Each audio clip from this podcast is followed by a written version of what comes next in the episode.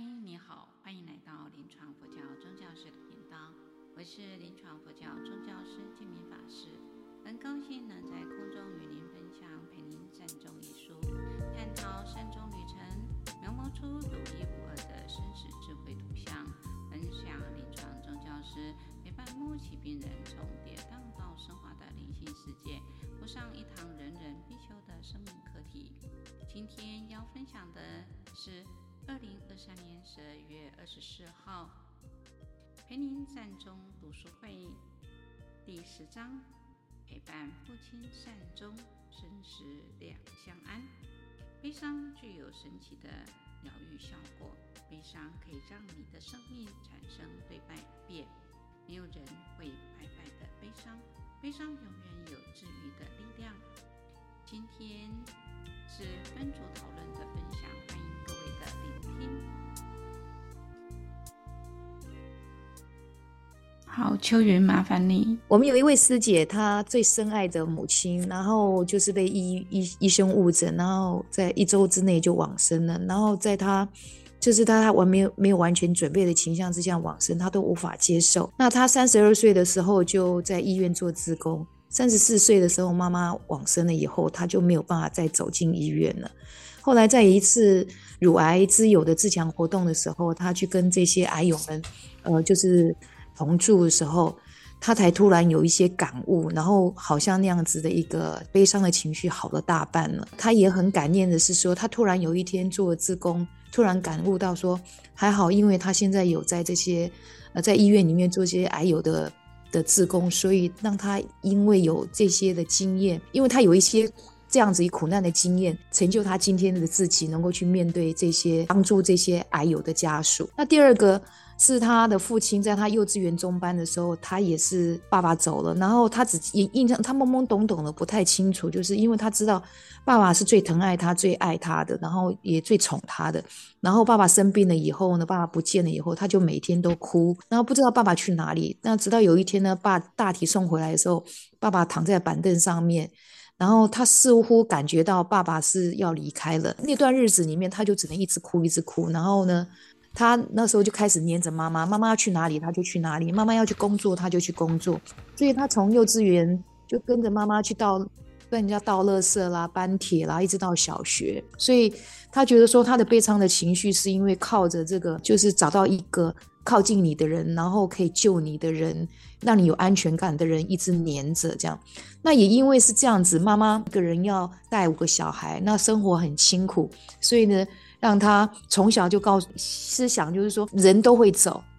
好，走了以后你还是就那个人就没有办法靠了，所以什么事情都要靠自己。所以呢，他就从小就好强，然后就努力的工作，然后现在生活环境很好了。妈妈临走的时候，他也希望就是让自己能够更骄傲，让妈妈骄傲他。那的确，妈妈也是都是逢人都说他炫耀，她是一个女呃很棒的小孩，很孝顺又很有能干。妈妈临走的时候，希望她能够照顾好家里的兄弟姐妹跟侄子辈。那她现在也的确哈、把家里的兄弟姐妹跟侄子坐在一起。她现在会不会觉得她很有压力跟责任？责任会不会很重？压力很重呢？他说不会，他很快乐，因为跟家人在一起住，然后每天看到家人，然后有问候，他觉得他很开心。那也感谢。就是菩萨，或是说老天爷有给他的这个机会，让他能够赚到这么多钱，可以照顾他的家人。那他也希望，就是说这样子的一个机会跟福报，能够做自工回馈社会。那我的分享是因为母亲现在还是植物人嘛，那面对母亲现在的状况，呃，我觉得无法，就还是没有办法接受。那自己身体也不是很好，所以我自己呃对妈妈的状况、爸爸状况还没有办法接受那样子一个悲伤，只是会很懊悔，好像之前所。没有做的事情都有一点迟了，那对于生病的恐惧，跟在等待当中都是有害怕跟担心。那师傅刚刚就跟我开示，他说哈，如果我们要转念，然后对于生病这件事情要懂得感恩，那提醒我们要更谨慎的看待自己的身体。那如果说假如检查出来的话，呃，如果好。那是很好。那如果不好的话呢？维维持的话也还可以。那如果更糟的话，那就是要分心，要要发心，那让自己能够就是把身体交给医生，可是心灵要交给佛菩萨。每天就是要忏悔，那如果能好的话，要怎么做？将来要怎么样做？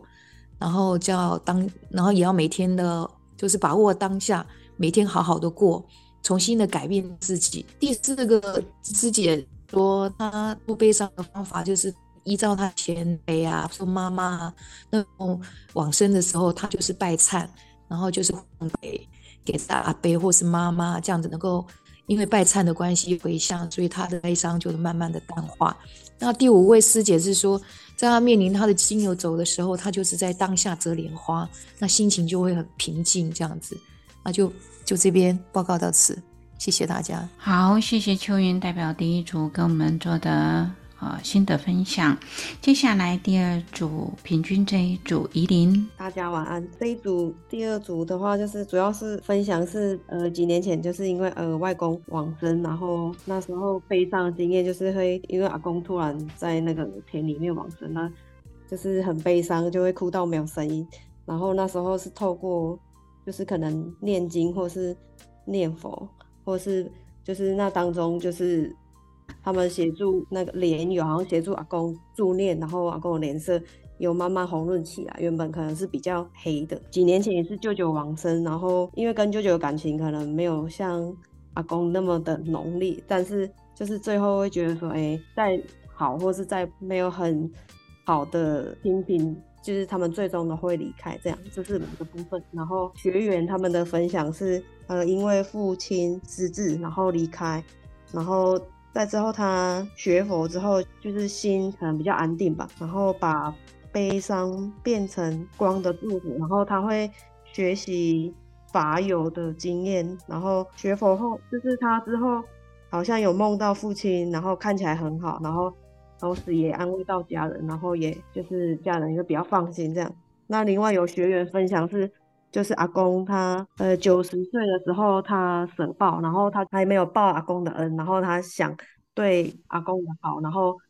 就是发挥到他的工作上面，就是有遇到那个长辈的话，他会把想对他的阿公的好，然后去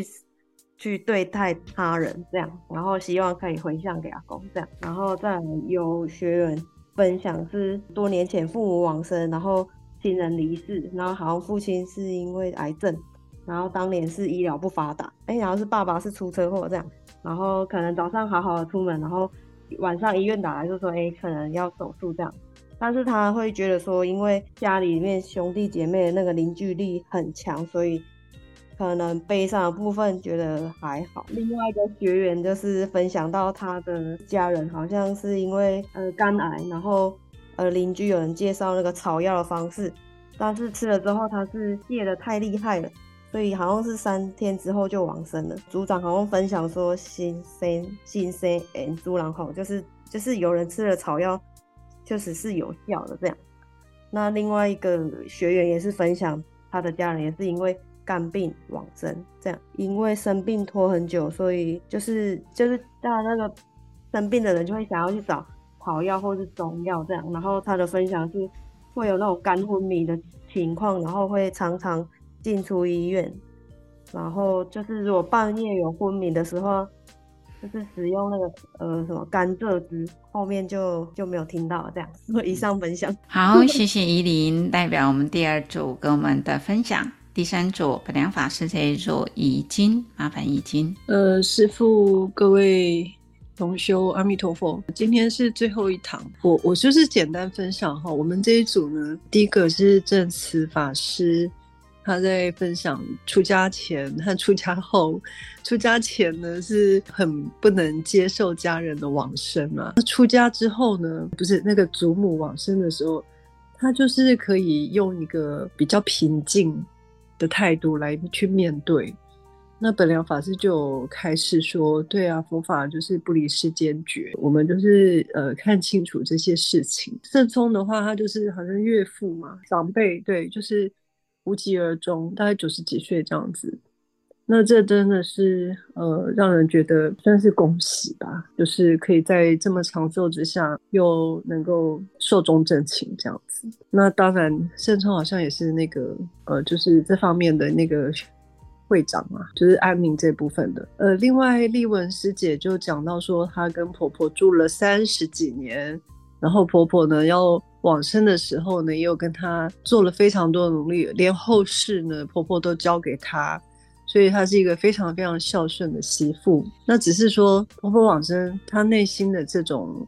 感受呢，就是没有办法跟家人分享，因为她是媳妇嘛，那个身份角度不一样。不过呢。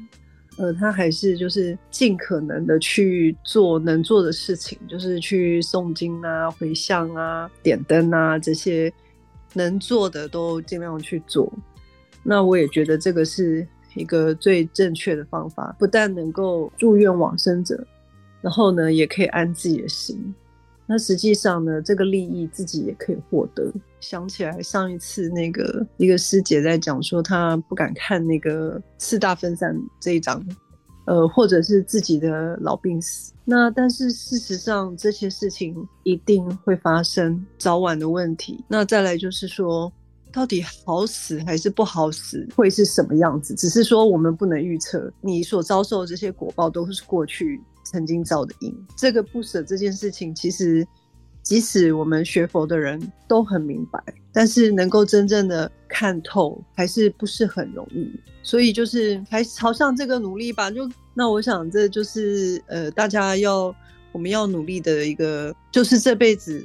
要努力的一个方向，就是把这个老病死能够解脱，不是说不遇到，而是真正能够。去面对它，然后去接受它，呃，去放下它，这样子。那我们这一组就分享到这边。好，好，谢谢怡晶帮我们做第三组的分享。第四组静怡，麻烦静怡。好的，那个大大家好，我是静怡，我来。呃，我们那个第四组的分享哈，我第一位是那个艳遇师姐哈，她有提到她母亲往生。的时候，哈，那因为他的母亲在晚晚晚年的时候是跟着弟弟同住了七八年。艳遇他因为这个心疼妈妈的关系，因为这个医生是比较辛苦的，然后所以在妈妈往生的时候，一开始是对弟弟。不是那么的谅解哈，觉得说呃，是不是对母亲的照顾是不是呃不够的体贴呀，或者是等等之类的，好，但是他有做到一个很不错的，就是说他在在妈妈在走的。之后在妈妈的身边念佛念了四五十分钟，然后所以妈妈是安详的离世。所以在妈妈临终的时候是有帮她助念，然后让妈妈临终的时候有一个方向。就是那个雅婷有分享到说，说她一个很感到很遗憾，就是说阿妈是抚养她长大的，然后但是在阿妈。晚年的时候，在老年的时候就常常进出医院，然后后来因为家人无力照顾，就送进养老院。但是因为阿妈她本身的意识是清楚的，所以她其实不太开心，那也常常哭泣，觉得没有亲人在旁边，然后也想回家。而且走的时候是自己一个人，是在安养院里面没有亲人在旁边。然后这件事情就让雅婷一直感到心里很遗憾，然后也觉得说自己没有早一点学佛，可以早一点的可以用佛佛法帮助到阿嬷。他现在可以做的就是说，在法会的时候，就用法会的机会来为阿嬷做超荐。普安法师就是针对这一点有帮我们做了一些提醒，就是说，嗯，以现在的社会的形态，有许多的家庭是没有办法照顾年迈或者是生病的。亲人，这个等于说是现在的社会的状态，因为这种情况越来越多，好，所以以以亲人来说，就会觉得自己有没有办法尽到照顾责任的这个遗憾。然后对这个长者来说，他们就是想回家却没有办法回家，还没有临终就面临到这个孤独啊，所以就双方都会觉得心里很遗憾。但是这个就是说，普安法师有提醒我们说，就是我们用因缘观来看待这件事情，就是说当下的因缘是这样子。好，那我们可以做的是什么？就是说，呃，首先就是让他让自己过得更好。好，让这个家人啊，让阿嬷她呃，即使走之后，她知道家人过得好，也能够感到安心。那另外就是我们自己在心念上做做提升，在宗教上给予这往生的亲人协助，然后给他们祝福。我们就是不要小看这个心念的力量。然后另外我们还有那个月春，他是在机构里面服务，然后他们在机构里面也推动了安宁。所以现在虽然很多的长辈他是在在机构里面度过他的最后的人生。甚至是他死亡的时候没有亲人在身边啊。可是我们看到，其实我们在机构里面啊，还是有很用心的，要希望能够让这些长辈。在走之前能够得到好的照顾啊，那那其实我自己本身也是护理师啊，那我前两天我也在医院里面，就是送一个老人家，他也是没有亲人在旁边。那当然我们我们自己也是会觉得说不舍得，说这个这个老人家没有亲人在旁边陪伴他啊，所以我们在面对这样子的。状况虽然不是我们自己的家人，可是我们也是用善念在帮他做这个大体的护理。所以我觉得说，班的人对于自己的亲人，真的是在医院或者是在机构里面就走了。有时候那个遗憾就是不要被这个遗憾让自己太过于难过。你可能往好的地方想，陪在你这个长辈身边的人，其实也是一个心存善念的人，这样子可能。心情会好一点，我我我自己是这样看待的。虽然就是说说我们当然希望说家人走的时候都是有亲人在旁边，但是有时候真的就是不得不不得已就是得这样子，我们只好就相信说我会把他送到这个地方，就是我相信这个地方的照顾。这些人会对我的家人好，所以也就大家不要太过于难过。这是我们第四组代表第四组的发言，谢谢。好，谢谢静怡代表第四组跟我们这么好的一个分享。最后，我请普安法师来跟我们做个总结。普安法师，谢谢各位伙伴的分享。每一个人都会有上清经验，呃，为什么会痛苦？就是因为我们在情感上。跟理智上会产生一个纠结，你的理智上接受亲人就是离开了，可是你在情感上，我们痛苦的是那个情感上没有办法割舍啊，因为这辈子成为父母、兄弟、父母、姐妹等等，呃，这些的关系就会让我们内心有一种羁绊，呃，这种血浓于血水的那种情感啊，那。不是说你大脑这边能断就断掉的，所以我们在历经这些伤痛的时候，我那时候听学员在分享的时候，我自己也想到的，哎，对啊，二十年前我的母亲也离开了，十年前我的父亲也离开了，这样的离开带给我我学习到的经验是什么？啊，后来就发现带给我比较大的成长，就是我的同理心变得比较够，因为我从我当过家属，我知道当家属的心情会是什么样的一个一个心态。就像我当过学生之后，我现在当老师，我就很了解学生需要什么。所以有这样的经验，它不见得是一件坏事。那我们的信仰提供了一个非常好的方法跟管道，协助我们可以超越。我们现在要想的悲伤这一件事情，你为什么可以不悲伤？就是因为你跟你过往的亲人有建立的一个连结。宗教就是就是非常好的连结，不管你是什么样的宗教，这宗教会让你想到，哎，我的亲人现在肉体没有受苦了，他现在正在阿弥陀佛那里，正在上帝那里，正在呃妈祖那里，那去更好的地方，我不是更该高兴吗？像今天这么冷的时候，我就想说。他们现在都不会的，我们今天还在很冷 哦，所以这样去正正向去思考这件事情的时候，你心里的那个悲伤啊，似乎会找到一个出口，因为你是他并他的色身都会离开，这是我们佛教很清楚的概念嘛。没有哪一个人不会死，那只是说怎么走，走的时候有没有痛苦，是不是我们理想当中的离开？如果是理想当中的离开，我们心里。再走悲伤历程就会好一些，好一点点，可是还是会悲伤。那我觉得我就去接受这样的一个情绪，不要去否认自己悲伤这件事情，因为你越否认，你会越难度过。你去接受了，用你的方式去做适合他的一个祝福，这样对他有帮助，对你也会有帮助。啊，如果你真的是很悲伤，没有办法，我们也欢迎你来跟我们聊一聊。呃，我们也非常愿意陪你去听您讲这个过程。哦，所以，呃，我觉得，因为我我们有痛过，所以才知道你是什么样的痛，呃，你是怎样的苦，为什么你走不过去？那我们呃会支持各位，呃，不管是什么样的状态，我们都愿意呃让各位做咨询，这样。那我要再强调一点的，如果您觉得刚刚有一些学员是还是没讲到话，所以我们立志今天要所有的学员都讲了，可是不好意思，就好几位学员都应该要讲啊，没时间给他讲，好可惜。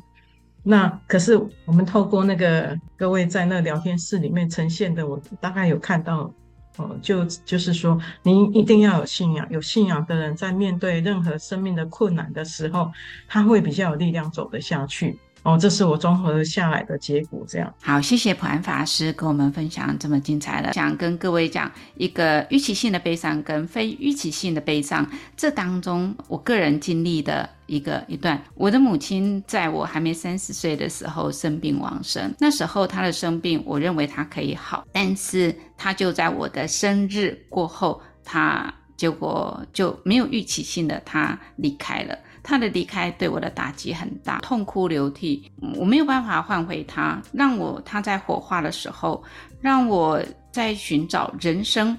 那他到底到哪里去？我因为这样的一个因缘，我学佛了。我学佛，让我对于生命去追追寻一个生命到底生从何来，死从何去。在在经过了十几年后，十几年后，我的父亲生病了，口腔癌。那那时候我已经出家了。我出家了之后，我又接触了，我看到了，哎，我阅读了安宁的书，所以这个就是又是另外一个层次的。我做了一个，我就是了解到他即将往生的一种状态，我照顾他，我陪伴他，所以我有一个预期性的，透过我的父亲的一种状态，我走得非常的就是比较快，但是因为。还是在照顾的过程当中，觉得自己还是有不圆满的，所以当他走后之后，我还是有一些冲击。但是我也因为呃佛法，所以能够很快的调整回来，调整过来，以至于我的父亲。呃，因为照顾我父亲的因缘，所以我踏入了安宁界。哦，这所以人生当中，就像刚刚秋云讲的，人生当中我们都会面临我们未知的、不知道的事情，所以我们会有恐惧、害怕、不安，乃至于我们会有等待的这种痛苦跟难过，因为未知。那如果说我们把每一件事情，不管好事或坏事，我们都当成是我们一份礼物，给我们学习生命的一种功课，然后让我们越过一个刚刚普安法师讲的信仰可以超越的。我们如果透过我们的信仰来滋养我们的心灵，我相信，不管你遇到任何事情，过程当中或许有悲伤、有难过、有失落。有痛苦，但你很快的又能够再一次的展现不一样的生命。我相信这是经过淬炼的生命的时候，它是一个不一样，它开出来的花朵会更美丽、更好。这是我跟各位分享我的生命的历程。那接下来，我想邀请昨天，好让大家认识这一位就是冰慧，他他哦，他就是冰慧。好，然后那个建明法师那个。普安法师，还有其他法师跟各位同学，大家好。其实我现在心里面还蛮激动的，因为我觉得昨天昨天去参加这个研讨会真的是很棒。那一个是说，嗯，就是我在研讨会，然后就见到了建明法师跟普安法师，还有其他同学们，然后我就觉得非常的高兴，因为其实，在荧幕上大家就是就就是看着荧幕嘛，然后有大家也都没有开镜头，那到那边看到了彼此。就是觉得人与人之间真的还是有一种温度，然后那个温度就会让人家觉得非常的开心与温暖。那另外一个让我感觉到很激动的一部分，是我看到了，就是昨天有很多的，就是在当初推动那个安宁疗护的那些长辈还有先辈们，还有看到法师们。还有其他的人，让我觉得他们真的是 非常的伟大，然后让我非常的感动跟感恩。然后我我我这边就是呃提出几点，我昨天有比较有有听到的呃几个部分跟大家分享。第一个是说，就是我们在跟病人在互动的时候，那我们嗯、呃、就是要用一种幽默的方式。不要不用太严肃，然后也不要太太拘谨那样子。那永远就是跟病人的互动当做就是最后的一天，那好好的跟他们。就是陪伴他们、同理他们、倾听他们，那互相的珍惜，其实它是会创造出许多的可能性。然后另外一点就是，呃，我们昨天就是有一个蔡兆勋教授，那他就是给我们看了一段影片，那那段影片里面就是秀出说，嗯、有一个癌症的病人，他可能他已经活得活得非常的痛苦，所以他就说他他觉得他已经感到。生不如死了，他想要提早的结束生命，但是后来他经过了就是安宁疗护的照顾之后，那其实他是可以好好的，就是好好走，好好的善终，因为我们给予他们就是非常的。嗯，陪伴跟关怀。那有讲到的，就是说，我们不要说，因为为了要减轻痛苦，然后来提早结束生命，也就是像我们提到的那个安乐死的部分。对，这这这个部分倒是让我就是哦，更加的清楚说，嗯，安宁疗护跟安乐死它之间其实是有很大的不同。那另外，我想再分享，就是蔡兆勋教授他说他有三句话，嗯，他他有听到三句话，对他人生的影响非常的大。那也跟大家一起分享。他第一句话就是听到慧律法师说的“人生苦海，离苦离苦”，嗯，这是他的第一句话。第二句话就是慧明法师说的。无我无常，不生不灭。其实他在说这句话的时候，我我我是不太听得懂是什么意思。但是他有说想要请普安法师来解释给我们听，可是后来都没有时间了。所以如果等一下普安法师可以解释给我们听的话，就会非常的感谢。第三句话就是圣严法师说的：面对他，处理他，接受他，放下他。的这三句话，所以我也以这三句话，然后来分享给大家。以上是我 昨天参加那个研讨会的心得，谢谢。好，谢谢冰慧哦。然后我们点名好了，哎，自己举手看进啦啊。嗯，月春先说好了。好，月春好。是大家都要说什么？哎，对呀、啊，对呀、啊，对呀、啊，大家分享给大家，因为他们没去，让他们说啊，做干苦，我哪也不去掉呢。对对对，这个法师好，各位同学晚安。呃，就是真的没去很可惜，真的。那我觉得每一每一次的上课啊，我都觉得很很珍惜，也很很把握啦。对，然后就是我觉得就是让自己的内我去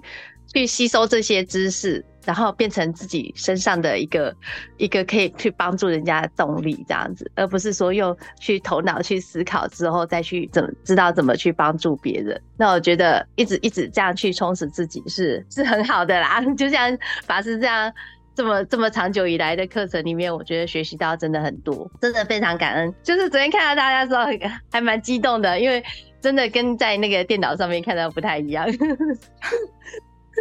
真的。好，我现在打勾的就是月春。好，对，我在啊这、呃、右边数过来第二个穿黄色衣服的那位。嗯，对。呃，其实我没有没有要特别讲什么，我觉得非常感谢大家，很感恩。好，就是这样，谢谢月春。好的，老师，我来讲，我是素怡。哦，好，素怡，是是是，嗯，哎、欸，我跟大家一样的，就是说看到大家很觉得很开心，然后我觉得。因为呃，两位法师其实我们都会在线上看到嘛，每个礼拜，然后呃，可是看到面真的不一样。然后我记得我看我是直接先去找那个普安法师，然后握着他的手，就好像小粉丝一样，然后我还跟普安法师说：“你的手好好好暖。” 然后我觉得自己觉得觉得自己有点好笑。然后嗯，比较对我来讲说，昨天参加也是蛮蛮好的，因为。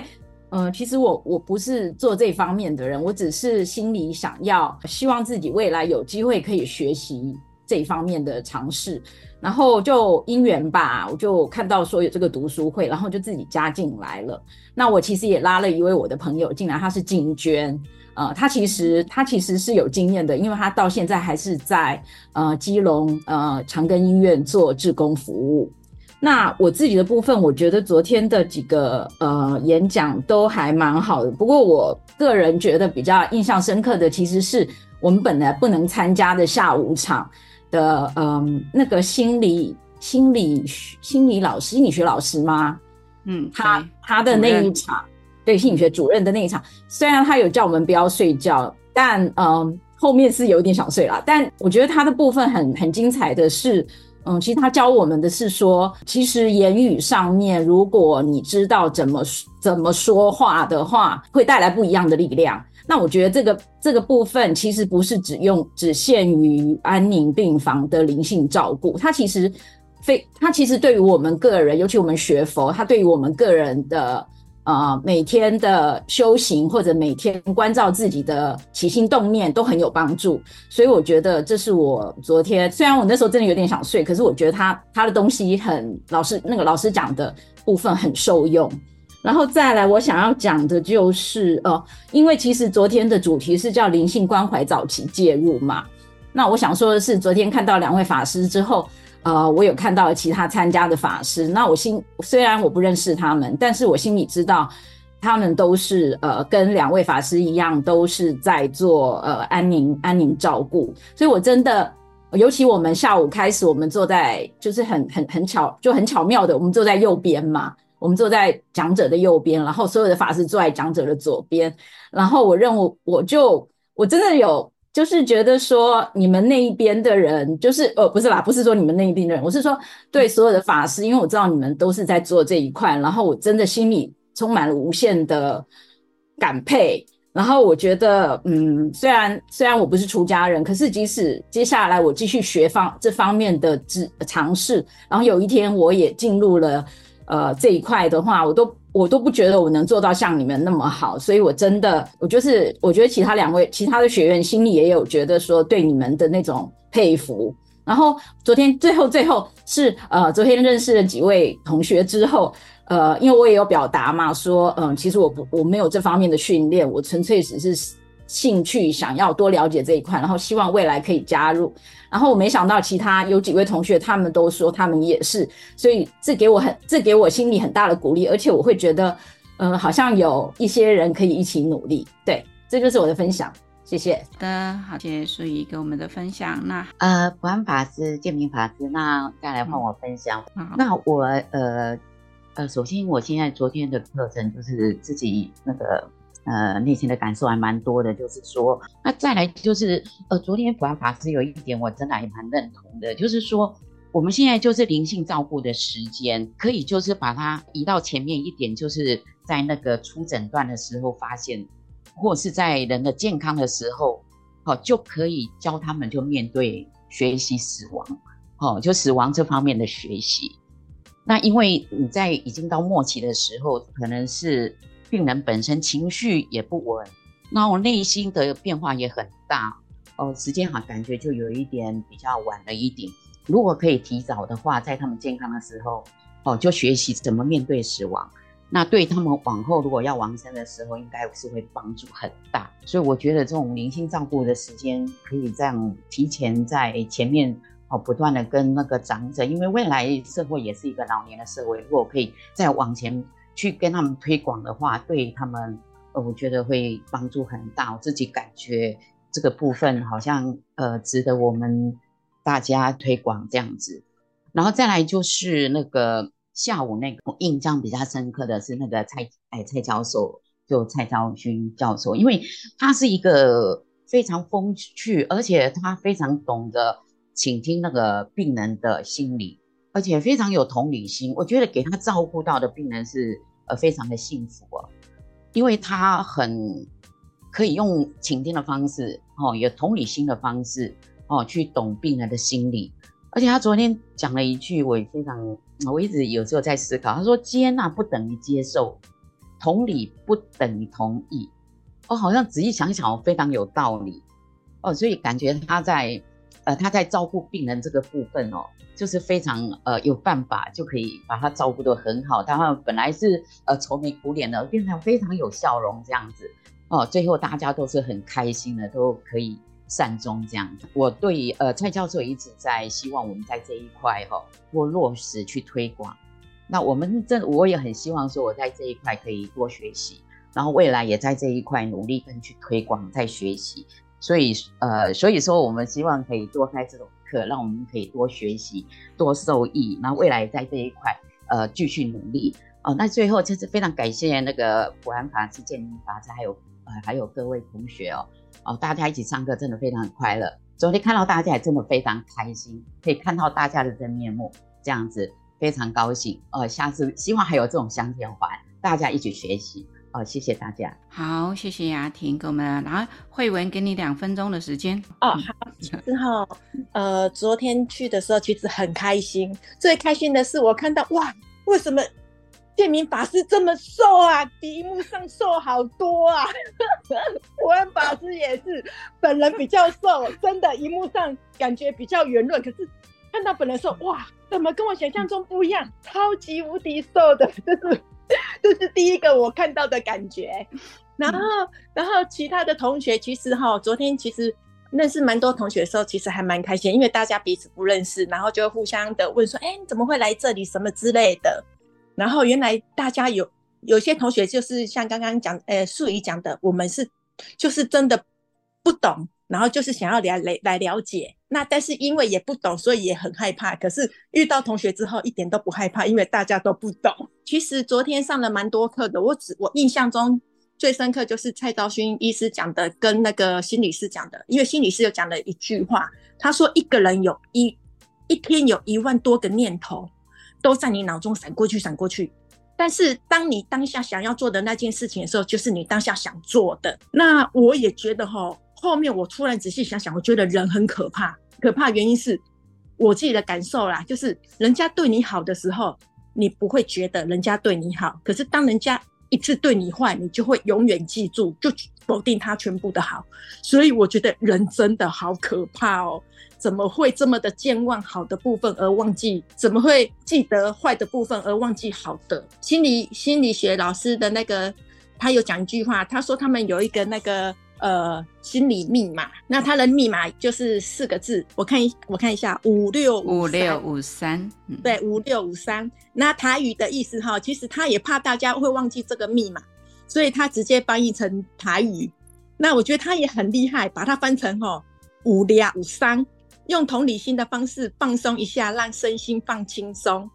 然后还有另外另外一个五六五三，意思就是说五六五三。用同理心来照顾，让照顾者让他懂你懂我，让照顾无忧伤，所以无量无伤。我觉得这个真的参加下午场的时候，觉得真的值回票价。好家在我有报名下午场，一趟路这么远，有学到很多的东西。然后再来就是蔡兆勋医师，他其实我觉得他真的真的跟他一样的那种医生，这个行业其实很多都可以赚钱。可是我发觉当安妮。安宁病房的主任医生真的真的不是为了赚钱，真的是服务服务人群，因为他们是用二十四小时的时间去做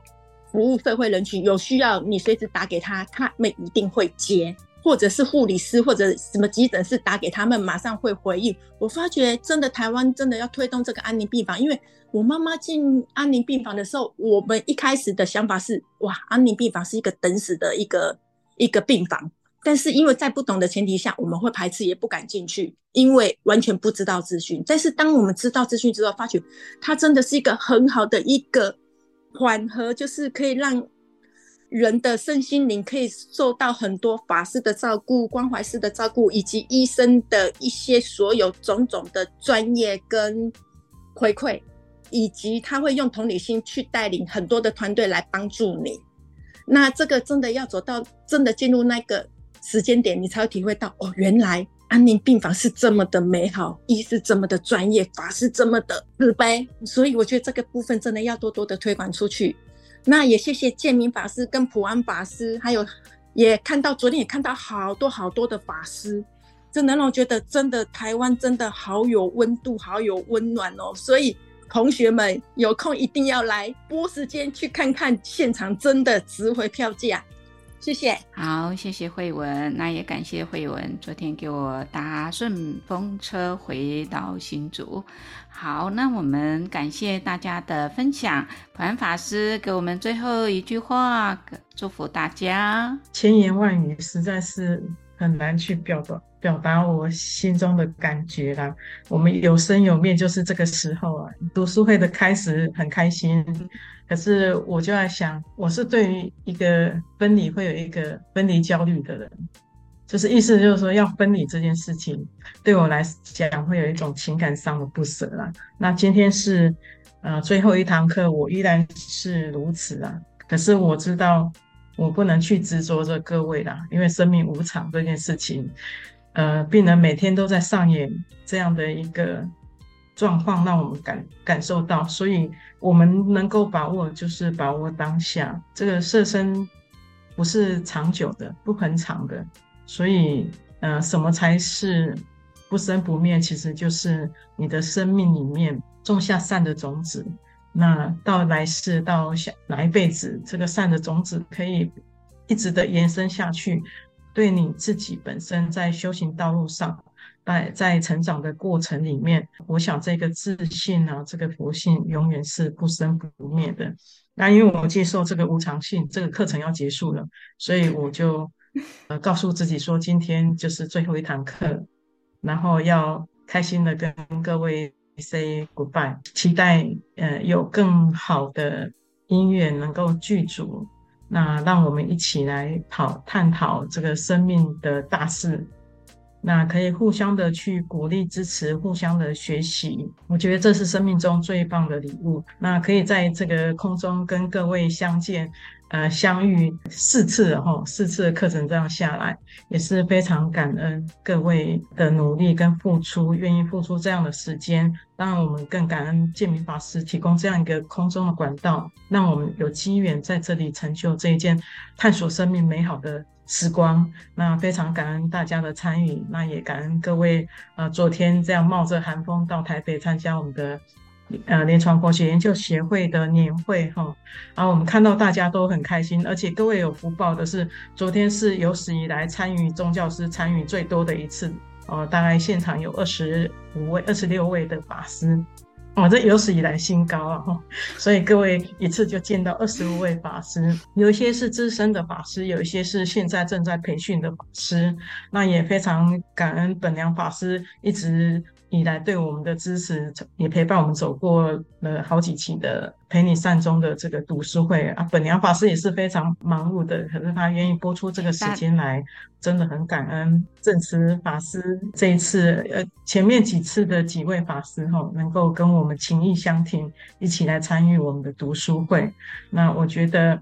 这样的殊胜因缘都是累生累世累积出来的善缘，所以我们非常珍惜。因为在安宁病房，我们看到太多无常，所以我们会很珍惜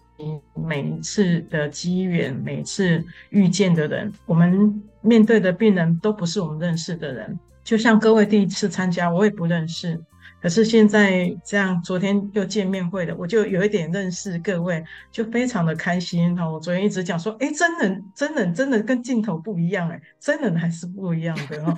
就是非常开心，各位愿意发心投入到我们这个，我们这一切所做这一切的努力，都是为了让我们这些病人在面临临终的时候，他能够尽量的让他们。带他们走一条舒适的道路，这也是我们临床宗教师一直在做的事情，也是一直在努力的部分。所以，我们呃不断的努力提升自己。那因为明年是莲花基金会三十周年哈，那我们可能也会跟协会一起合办一些活动课程。那到时候也非常欢迎大家，我们再来一次见面会。那我们就觉得是非常开心的事情。因为因为人要有希望哈，病人要有希望，我们活着也要有希望。明年二零二四年，我们期许有这样的希望，可以在那个莲花三十周年的那个莲花是算是我们的母校了哈，可以在莲花三十周年，我们再共聚一堂。我相信这是非常棒的一件事情，慎重邀请各位，明年一定要来参加。谢谢感恩，感恩，谢谢。是是是，呃，明年的莲花基金会的这这三十周年的一个活动是非常非常的精彩的。今天的课程就分享到这里，欢迎您加入我们的行列，分享你的生命故事。感谢各位能聆听到最后，固定每周六上架新节目。欢迎各位对自己有想法或意见，可以留言及评分。您的鼓励与支持是我做节目的动力。祝福各位新的一年吉祥平安快乐！感谢您的收听，明年见了，拜拜。